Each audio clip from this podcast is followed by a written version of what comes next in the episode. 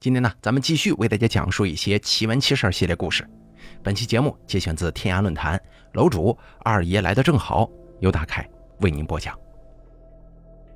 先讲本期节目的第一个故事：剃头。我们村西北面不到二十华里的地方有一个镇子，具体什么时候有的已经说不清楚了。啊，最起码我说不清楚。上世纪五十年代初，我们老家东边住着一户邻居。男人四十多岁，家里四五个孩子。那会儿，女人看到家里还有一些黄豆，于是呢，让男人带一些黄豆到街上去卖。等以后这日子如果过得青黄不接的时候，再用这个钱呢买一些便宜的高粱吃。而西面集市只有农历逢二、逢五、逢七才开集。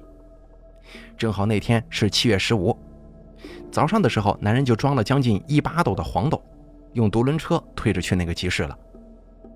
等到了集市，买东西的人并不多，一直到中午头才把黄豆给卖完了。卖了黄豆，把钱拿到手中，这心里就踏实多了，就推着车子往家赶。虽说刚过中午，可肚子也有点饿了，毕竟来的时候推着车子走了将近二十里路啊。可为了省下点饭钱，还是没在街上吃饭，就推着车回家了。话说家里人等到下午三四点钟，也没看见男人回来。女人按照时间估计，要是八点多到街的话，那最多中午就到家了呀。就算中午卖了黄豆，两点多也差不多该回来了。因为过了中午，这集市上就没人了，你卖给谁去？可是现在已经三四点钟了，怎么还没回来呀？女人一会儿出来就往村口看上一遍，来来回回好几趟，总是不见人影。等到天将要黑的时候，女人就跟左右邻居说。家里男人赶集卖豆子，到现在还没回来呢，想叫邻居帮忙往路上给找找。邻居于是就有两三个人准备去找，可这几个人还没出村子呢，就看到后面路上来了一辆独轮车，哎，一个人推着，后头跟了好几个人，车上躺着一个。他们一看，估计是邻居，人们都吓了一跳啊，不知出了什么事儿，怎么被推回来的，都紧跑慢跑的迎了上去。等到了跟前之后。发现推车的和后面跟着的人就是隔壁村的，车子上躺的不是他是谁呀？这边人接过车子，直接把那人推到了家里的院子。邻居们发现车上的人脸青一块紫一块的，以前满头的黑发竟然被弄得乱七八糟、长短不齐了，而且还有好几块没有头发的地方。车上的男人眼睛血红，没一点精神。众人七手八脚的把男人抬到门楼下的远床子上，女人给男人倒来一杯水，男人摇了摇头，表示不喝。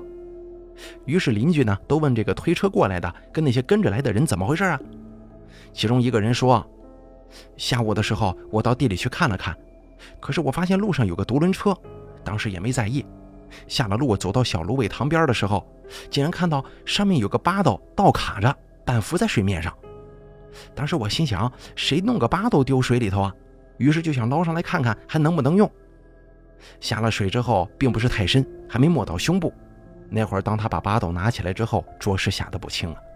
因为八斗下头有个人半漂在水中，只能看到背部和半个脑袋。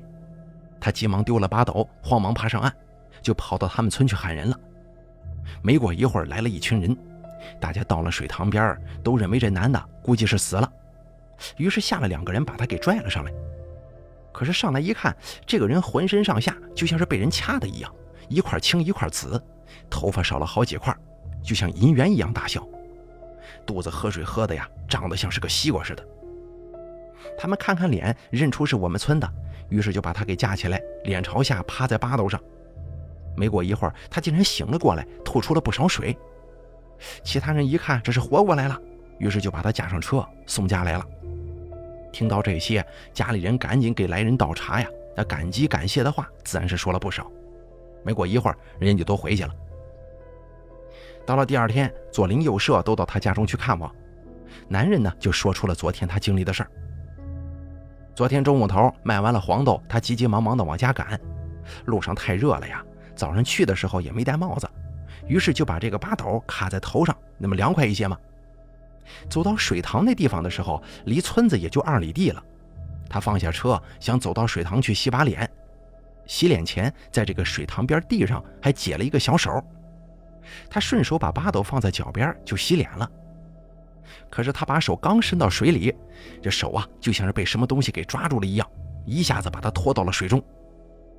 到了水里之后，他想爬起来呀，但这手抽不出来，身子也好像被压住了，并且他还听到有声音说：“让你乱撒尿，让你乱撒尿，给他剃头，给他剃头。”他很想挣扎着爬起来，但只感觉有无数只手拉着他，掐他的胳膊，掐他的腿。过了一会儿，就什么也不知道了。等自己模模糊糊的醒来，就看到有人架上他的车，把他弄回了家。自打这个事儿过了之后啊，他头上那些银元大小的地方再也没长过头发。在比着我还小的时候啊，他就已经挺老的了。虽然剃了光头，可他的脑袋上仍旧能看出几个银元大小、与众不同的地方。而把他拉下水给他剃头的，到现在也没人知道那是些什么东西。再给大家说下一个故事啊，龟。这个故事发生在解放后。我们村子后面有一条河，河的名字叫不老河，咱们前头说过了。据说这条河比运河还要古老，河的下面有暗河，直通东海。反正啊，这条河几百年来都没干过。听老人们说，上世纪五六十年代，我们村一个人下午去不老河上钓鱼，鱼没钓到多少，却发现了一个挺稀奇的事儿。就在他下午钓鱼的时候啊，他看到在不老河的中央飘着一个东西。一开始以为是烂麻袋啥的，可等他瞧仔细了，竟然发现那是一只獒子大小的乌龟。这下子他就觉得挺稀奇了，这么大的乌龟他是第一次见到啊，在水面上也不动。他捡了个小石头，这么丢了过去。由于距离过远，那石头在离乌龟一二十米远的地方就落水了。石子落水带来了响声，那只浮在水面的乌龟伸出了头，看着水面老半天，又把头缩了回去。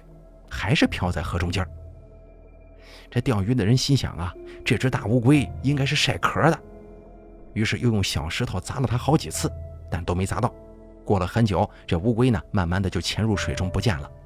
钓鱼人也带着遗憾回了家。第二天下午，钓鱼人又来到这边钓鱼，刚到河边就发现乌龟又浮在了河心处。这次他心想，可不能再叫它跑了，于是丢掉鱼竿，一溜小跑窜到家。就去拿以前打兔子的猎枪。有个邻居看到他拿枪啊，就问他：“你拿枪干什么去？”他告诉说：“在不老河钓鱼的时候啊，我看到河中间有个大乌龟。”邻居一听也来了精神，就跟他一道往不老河来了。二人到了河边，看到那只乌龟还在那儿，慌忙装上枪药，端起枪瞄准之后放了一枪。枪响过后，看到乌龟还在水面上。又过了一会儿，乌龟竟然慢慢的调转过身子，把头对着他们了。邻居跟钓鱼人说：“可能没打准，赶紧装药再打。这么大的乌龟，可千万不能让它跑了。”钓鱼人装好枪药，又瞄准乌龟开枪了，可乌龟还是没动静，只是把头伸了老长，不停的看着他们。钓鱼人纳了闷了，就跟邻居说：“哎，还真邪乎了，怎么两枪都没打到他呀？”邻居这个时候小声的跟他讲。哟，这只乌龟怕是有点不对劲儿啊，估计是年岁久了有灵性了。你对着枪管撒泡尿，镇镇邪气，再开枪试试。于是钓鱼人装好枪药，还真就对着枪管撒了泡尿呢，又瞄准了河中的乌龟。而这个时候，乌龟竟然仰起了头。钓鱼人一看，大喜呀，心想这回你死定了，慌忙一枪打了出去。可是枪响过后，只听钓鱼人一声大叫。原来啊，乌龟没打到，枪管竟然爆裂了，也就用现在的话来说，炸膛了。钓鱼人的一只手被炸得血肉模糊，脸上也全都是血。邻居一看，吓了一跳啊，赶忙背起他来就往来路跑，想送他去医院。跑的时候回头再看向河中，那乌龟已经不见了。直到现在，那个钓鱼人还活着呢，只是少了四根手指，脸也成了麻子脸。在我们村啊，很多老年人都知道这个事儿。但是不知当时是不是这个样子的。再给大家说下一个故事啊，在我们街上有一户姓马的人家，我认识他是在船上。那个时候他五十岁左右，头发有些花白。由于以前经常喝酒，酱紫色的脸上长着一只酒糟鼻，胡子邋遢的，那衣服也穿的不是很整齐。跟他在一起的时候啊，同事们都叫他老马。老马刚来那会儿，有一个同事就认出了他，告诉我说他以前呢就是在家逮狐狸的，不知道为什么竟然上船了。要知道狐狸皮很值钱呢，他为什么好好的狐狸不去抓，竟然上了船？哎，这个大家就不知道了。直到有一年夏天，我们才知道了其中的原因。我记得那天我们的船靠码头了，天气炎热异常，在船上闲的也没啥事儿啊。同事们吃完午饭，基本都上街了。年轻的去网吧、浴室，年纪大一些的就去洗脚按摩，反正就像是出了笼子的鸟似的，各找各的爱好。我们分开的时候就说好了，晚饭在街上一起吃，各玩各的去吧。到了晚上七点多钟的时候，天基本上要黑了，同事们聚到一起，找了个饭店点菜喝酒。酒桌上呢，大家都懂啊，无非就是聊天喝酒，中间再加上一些低级的段子。个把小时后也算是酒过三巡，菜过五味，大家的话就多起来了，可谓是人生百态尽在酒桌。期间不知哪位问了一句：“老马呀，你以前在家逮狐狸，是不是收入比待在这儿要高啊？怎么现在你不干了呢？”这个时候，老马已经喝了不少白酒了，虽说开着空调，可是也满脸都是汗。老马听了之后，端起酒杯又弄了一口。放下酒杯之后，他竟然站起来了。随后，他把他的右腿放在凳子上，拉起了裤脚。这个时候，同事们都看见老马的小腿迎面骨外头的皮肤竟然一片漆黑。老马问大家：“你们看见了吗？”同事们点了点头，表示看见了。然后老马呢，就说起了曾经逮狐狸的时候发生的事情。老马年轻那会儿啊，也是在外地打工的。三十多岁的时候，手头有点积蓄，于是就在家里做点小生意啥的。刚开始在街上卖衣服，不挣钱，后来又开了个小饭店，还是没啥盈利。折腾了个三四年啊，也没弄出个啥头绪来，反而把手中的积蓄给赔了个差不多。后来不知道老马从哪儿听说逮狐狸挣钱呢，于是就准备买狐狸夹子抓狐狸。刚开始的时候，他的父母还有妻子都不同意。说什么狐狸有灵性啊？呃，不能抓这个啊，逮了以后对家里人不好。可是老马根本不信这一套，最后还是坚定了要做这一行。每天晚饭后，老马将逮狐狸用的夹子哎放上诱饵，找一些这个僻静的、没人经过的地方下夹子，一般都是在一些树林里、墙头下、老屋旁、柴堆旁。刚开始的时候，家里人还有些担心，可时间长了，家里也没发生什么事儿啊。再者来说，他抓狐狸确实挣了不少钱，哎，家里人呢就慢慢的放下了心。就这样，大概过了五年左右吧。某一天晚上，老马喝好酒，开着三轮车又去下夹子了。下好之后，也就九点来钟，他就开车回家。而就在他快要到家下路那会儿啊，车子冲进了路边的沟里，砸断了他的一条腿。老马从车子下面爬出来，拼命的喊村头的邻居。后来几个人把老马送进了医院，那条腿下了钢板。之后老马在家养伤，想着又不能逮狐狸了，正好手头又有了些积蓄，于是就开始盖房子。一个多月以后，三间堂屋盖好了，另外还盖了院子和厨房。老马看到厨房没有灶台，于是就找他的外甥帮忙起个灶台。第一天的时候，外甥支好灶台，晚上吃好饭就在老马家睡了。因为第二天好早起来垒烟囱啊。当第二天下午三四点钟的时候，就在这个烟囱也垒得快差不多那会儿，他外甥脚下的这个脚手架竟然倒了，外甥从上头狠狠地摔了下来，一条右腿插进了脚手架里，扭断了。老马一看吓一跳啊，赶紧跟媳妇儿和众人把他送到医院。当地医院看到他的伤势比较严重，又给转到了市医院。他这个外甥受的伤啊，比老马要严重的多。老马家花了好几万呢。回家之后，老马一家人都说老马呀，说这两次事故啊，绝对不是偶然的，肯定跟他抓狐狸有关。劝老马以后赶紧改改行吧，别再干这个了。这会儿老马心中也犯了嘀咕，可是他的腿已经受伤了，不能再干体力活了。以前赚的钱又都盖了房子，给外甥看病又让他背了三四万的账，老马很是为难呢。而接下来的事情让老马彻底打消了抓狐狸的念头，因为就在他的外甥还在医院的时候，老马的儿子某一天早上吃好饭，到房上面喂鸽子去，下来的时候没有半点征兆的从房子上面掉到了地面上的水缸里。房子离地面少说也有四米高啊！万幸的是，水缸里有半缸干石灰，老马的儿子因此捡回了一条命。可他的右腿却砸在了缸沿上，摔了个粉碎性骨折。在医院的时候，老马就问他儿子：“怎么好好的，你从房上掉下来了呢？”老马的儿子说：“就在他刚要下楼梯的时候啊，就感觉后面有什么东西推了他一下，他就掉下来了。”直到这个时候，老马才彻底相信，发誓再也不逮狐狸了。后来，老马的儿子、外甥出院之后，他粗略地算了一下，这些年抓狐狸赚的钱都花在三条腿上了。同事们听老马说完这些，都各抒己见。有人问老马：“你现在真的相信这些了吗？”老马喝了口酒说：“我不管你们信不信，这辈子我反正是信了。”再给大家讲下一个故事啊。有一个事情发生在四五年前，村中有一个我喊他叫二老爷的人，现在也就六十多岁。他老伴死得早，我都没见过他长什么样。听说是生下我那个大叔之后不久就去世了。二老爷把那两个孩子拉扯大也挺不容易的呀。所幸的是他儿子媳妇都比较孝顺。四五年前的一个春节，应该是腊月二十八九那会儿。在街里做生意的儿子一家人都回到了老家。到家之后，儿媳妇趁着天气好，想将二老爷的衣服、被罩、被单啥的洗洗晒晒。二老爷就在院子外头跟那些邻居说话拉呱。儿媳妇收拾了衣服放到洗衣机里，然后去收拾床上的东西。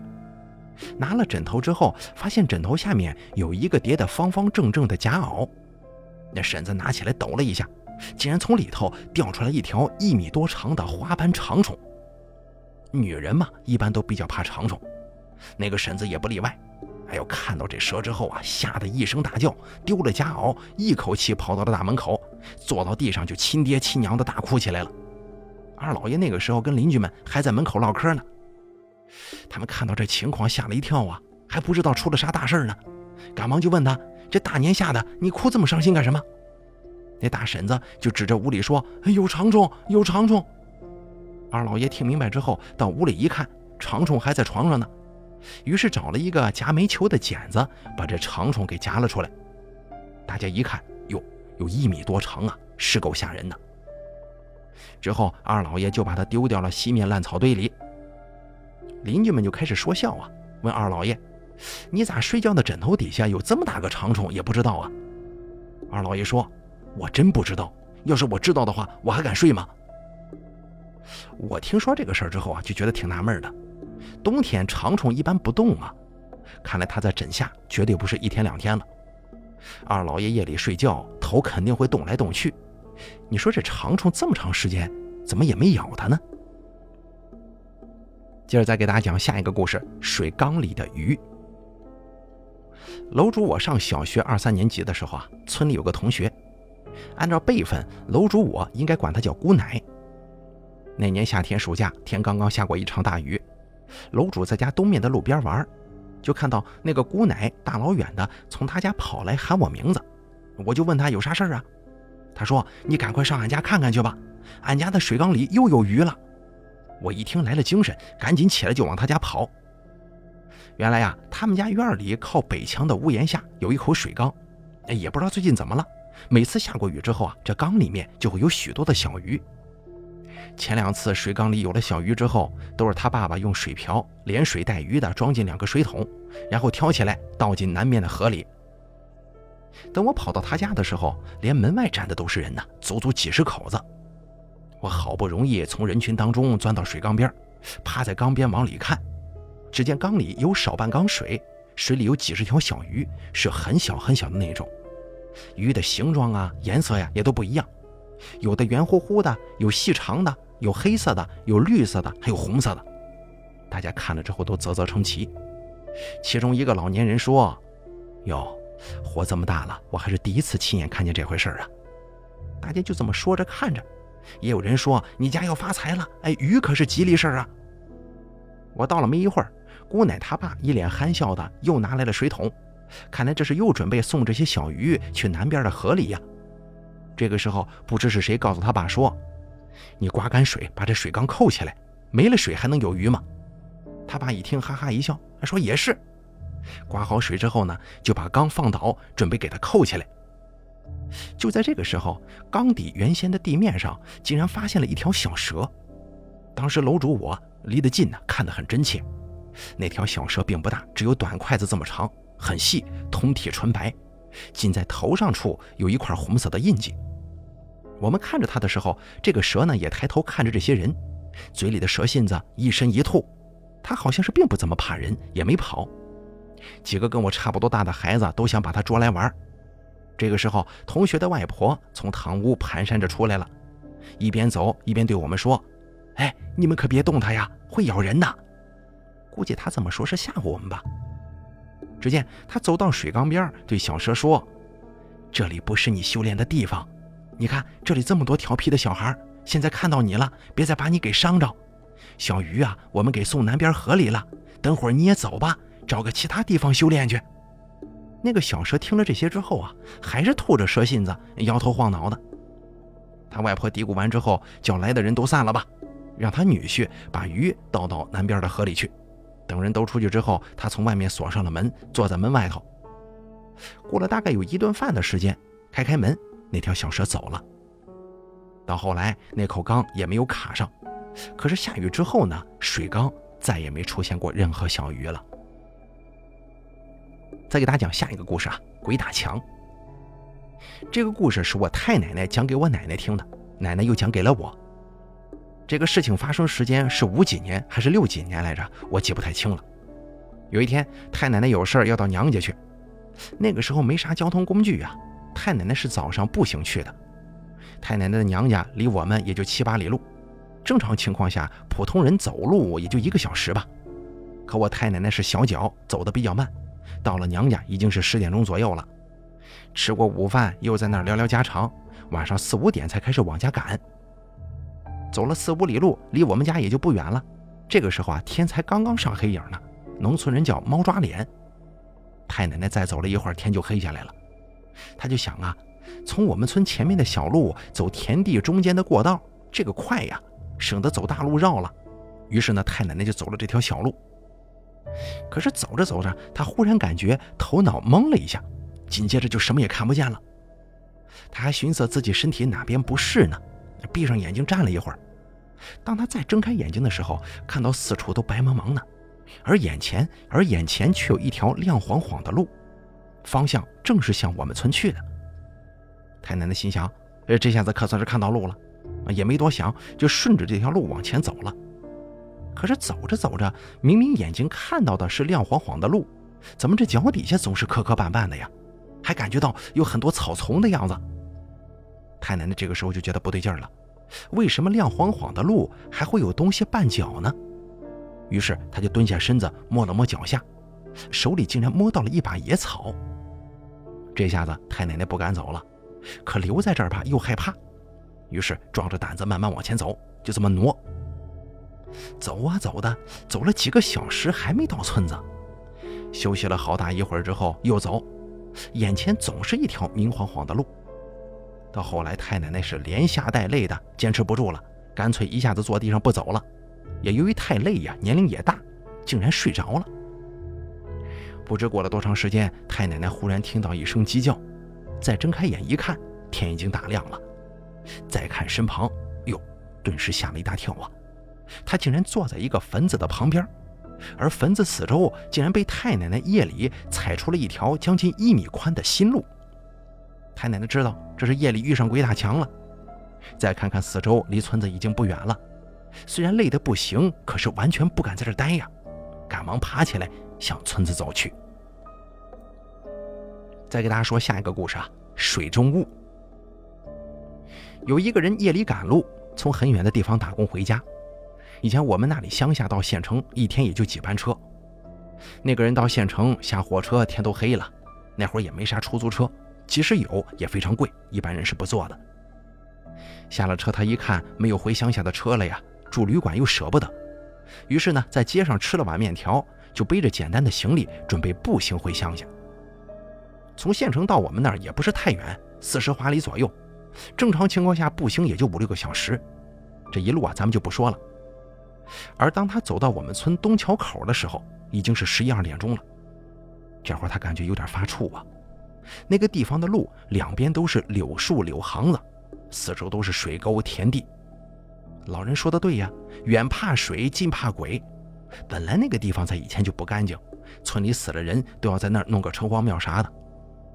头上明晃晃的月亮现在照在树林里，再加上夜风吹过，树影婆娑，更显诡异呀。他的头皮不由得一阵阵发麻。可是不走就这么杵这儿也不是个招啊。再者来说，还有二里路就到家了，这么久没回家，老婆孩子还都在家等着呢。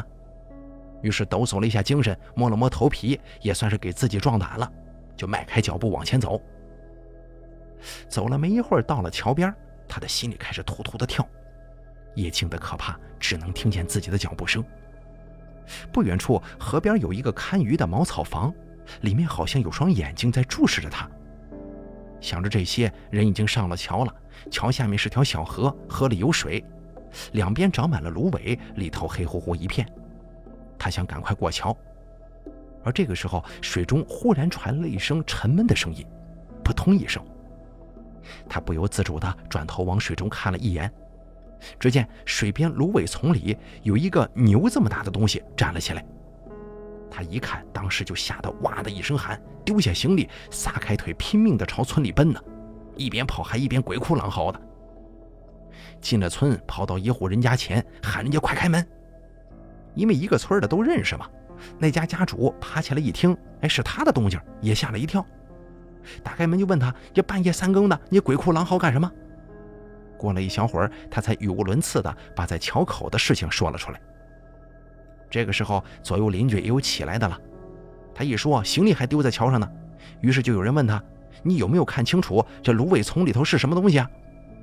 他说：“看不清，只看到对方有牛这么大，黑乎乎的，还在淌水呢。”具体是啥没看清楚，于是几个年轻人壮着胆子，打着手电，拿着家伙事儿带着他就到桥口去了。哎，大老远的就看到他那行李丢在桥上。可是到了桥上，拿手电这么一照，这水中啥也没有啊！几个人就纳了闷了，这来来回回也就十来分钟，如果是牛啊、驴啊之类的东西，它不会跑远呢。即便是跑远了，这河边也应该有水痕、蹄印什么的呀。拿着手电查看了半天，也没能发现一点蛛丝马迹。后来就把他送回家了。多少年之后，人们也没搞明白，当时他看到的究竟是什么。咱接着再给大家讲下一个故事：老房子里的女鬼。这个事情发生在八十年代末九十年代初的时候。我们村有兄弟几个经常捕鱼，虽说我们那里的乡亲们基本都是靠种地为生。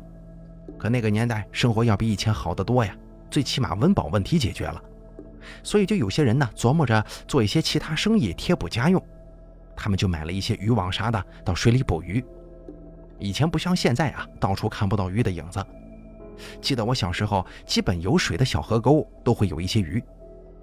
有一年夏天，我们那儿下了很大的雨，所有河里的水都涨得满满的。有一句俗话叫“涨水鱼，落水虾”。他们兄弟几个自然不会放过这次好机会啊，于是就分作两三伙，到附近的河里去捕鱼。其中老二跟老三弟兄两个收拾了渔具，又带上了干粮，到我们村南面大概七八里路远的一条河里下网捕鱼。我记得那条河的名字叫彭河。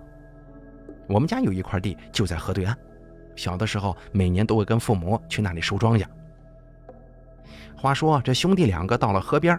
把渔网放到河里，等着鱼入网。由于这里很多年前后左右几里路都没村子，两边的河堤上都是杨树林、柳树林，里面还都长着茅草，甚是荒凉。所以啊，不是农忙时节，也基本没有人到这儿来。那个地方的鱼自然会比别的地方要多嘛。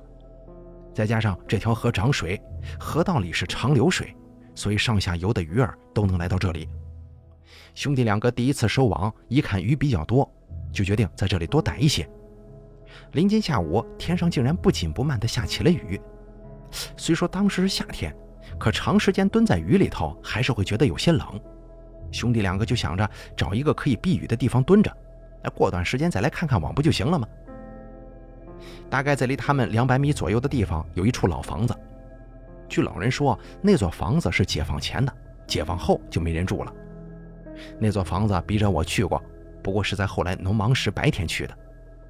我记得当时看到的是只有三间面南的破落不堪的主房子，院墙啊以及配房早就倒塌了，院子里铺着青石板，院子外头有三四个倒在地上的石槽，好像是以前用来喂牛马牲口什么的。四周没有石板的地方杂草丛生，而主房子里面呢啥也没有，估计连老鼠都不会来。西面的那一间西北角已经塌了半截，倒下来的土还在房子里头呢。当时呢，他们兄弟二人就来到了这个房子里。那会儿比较好一点的就是东面那间房子了，稍微有一些干地，能够避避雨。夏天的晚上蚊子比较多，他们又没带蚊帐、蚊香啥的。好在他们穿的都是雨鞋、雨衣，蚊子咬不透。于是他们呢就坐在东边那间房子里抽烟说闲话。每过一两个小时，就会去渔网那边把鱼倒出来放在鱼篓里。话说到了半夜时分，雨停了。那天晚上好像是十五，月亮分外的圆。兄弟两个嫌房间里蚊子太多，于是到院子里想在这个青石板上稍微躺一会儿。毕竟熬了大半夜了，也都困了。可是到了院子之后，青石板上面有积水，没法躺。于是又准备回屋子。这个时候，老二看到了外面草丛中间的石槽，于是就过去了。石槽突出地面很高啊，上面基本干了。老二就喊老三过去。于是兄弟二人一人一个躺在这个石槽上的平面上。下半夜天晴了，有些微风，蚊子也没有先前多了，再加上都困了嘛，不多一会儿就听到了老三的均匀呼吸声。老二自己抽着烟，看着婆娑的树影和天上的星星月亮，心里想着只有他自己才知道的事儿。又过了一会儿，老二也来了困意，可是还得去看渔网啊，于是就爬起来去看网了，心想等回来也睡一会儿。穿过杨树林，不多一会儿就到了渔网前，下去收了网，把鱼倒进鱼篓里，然后又把网放回水中，再把鱼篓也系在水边。到河边洗了把手，甩了甩，点上一根烟，抽了起来。他低头借着月光看着脚下的路往回走。当出了杨树林，路也好了，他就抬头往石槽那儿看。可是这一看呢，他看到有个人影背对着他站在石槽边。而老三仍旧还是踏踏实实的睡在这个石槽之上。虽说摸鱼逮虾的人夜路走得多，胆子比较大，可这下子老二吓了一跳。当时呢，他就蹲在了草丛里。这个时候，他离石槽也就三十米左右。他抬起头，仔细向那个身影看去。那个身影绝对是个女人呢，头上面还挽着发髻呢。但是直觉告诉他，对方一定不是人，很可能是鬼。因为哪个女人半夜三更的会跑到这个荒山野岭来呀？他仔细又听了听，竟然还听到了老三还在打鼾。老二稍微镇定了一下，就这么蹲着没动。过了一会儿，手上忽然一疼，原来是烟烧到手了。由于太紧张，提前没发觉，老二丢了烟头，又捡了起来，然后又拿出颗烟，对着了火，才把烟头按在了地上。这个时候，他看到那个女人竟然转了半个身子。扭头看了老三一会儿，才慢慢的朝房子走去。待那个女子走上石板路，走进房子，她的眼睛始终盯着门口，一刻也不曾离开。她慢慢的跪在草丛中，往石槽边爬去，一点一点的靠近老三。这段时间，老二全身都被汗水湿透了。这下子，他终于磨蹭到了石槽边，老三的呼噜声还在一阵一阵的传来，敲击着他的心脏。他用眼角的余光看了看老三，爬到跟前，轻轻地喊：“老三，老三，快起来！”可老三正在困头上，根本没有半点反应。他伸手摸了摸老三的肩，他还是没醒。他就用力捏了一下。这个时候，老三醒了，眼睛还没睁开呢，先啊喊了一声。老二吓了一跳，紧接着说：“快起来呀，有鬼！”老三噌的一下子从石槽上爬了起来。四处乱看的时候，嘴里还问：“哪里有鬼啊？”啊！老二回答说：“进房子里头去了。”老三回过头望向房子，这个时候，兄弟二人同时看到，在房子的阴影里，一个女人的轮廓就站在那儿。兄弟二人吓得转身就跑。有道是慌不择路嘛，这会儿也顾不上荒草泥泞了。兄弟俩在泥泞中一口气跑了二里路，到了一个没有树林的地方，累得受不了了，这才停了下来。于是兄弟二人就蹲在路边轮流抽烟，一直到天明。等天亮之后，回到河边，发现渔网啥的都好好的，于是就收拾了东西回家。走到第一个村子的路口，兄弟俩看到一个放牛的老头抽着一袋烟蹲在路边，老二就到了这个老头的跟前，给老头递了一根烟。老头很客气地跟老二说：“我不抽纸烟，这玩意儿没劲。”老二就说道：“大爷，问您个事儿，您知道彭河边上那座破烂的老房子吗？”老头说：“知道啊，怎么了？”老二就跟他说起了夜里看见的事儿。老头一听也来了精神，就跟老二说：“你们要问那座房子，算是问对人了。要是问个年轻的，他还真不一定知道。”接下来，老头就打开了话匣子。他说：“那座房子解放前是一位姓蔡的地主在那儿盖的，当年附近这几百上千亩地都是这个蔡地主的。其实呢，蔡地主家是东边那个庄上的，庄里房子啥的都有。”可是这个蔡地主呢，为了方便种地，就在这些地的中间啊盖了那个房子，自己带着个小老婆跟一些长工住在这儿，其余家小都在庄子里住。当年蔡地主都五十多岁了，可他的小老婆啊，那个时候叫姨娘，还不到三十岁呢，他竟然偷偷摸摸的跟一个年轻的长工鬼混到了一起。后来事情败露，这个蔡地主恼怒万分，把长工绑在驴槽上打了个半死，撵走了。回到屋里，又把小老婆扒光衣服暴打一顿，准备第二天送回娘家。可是当天夜里，小老婆就上吊自杀了。蔡地主由于伤心呢，埋了那个小老婆之后，就搬回庄子里住了。这里只留下了一些长工。据当年长工讲，他们经常在晚上能听到女人的哭声和喊声。解放之后，土地被收回，长工也离开了，那个地方就荒了下来。由于偏僻呢，也没遭到什么破坏，只是由于日子久远，风吹雨淋，逐渐倒塌了。老头装了一袋烟之后，又说道：“哎呀，我是真没想到，这么多年过去了，朝代都变了，他竟然还在那儿呢。”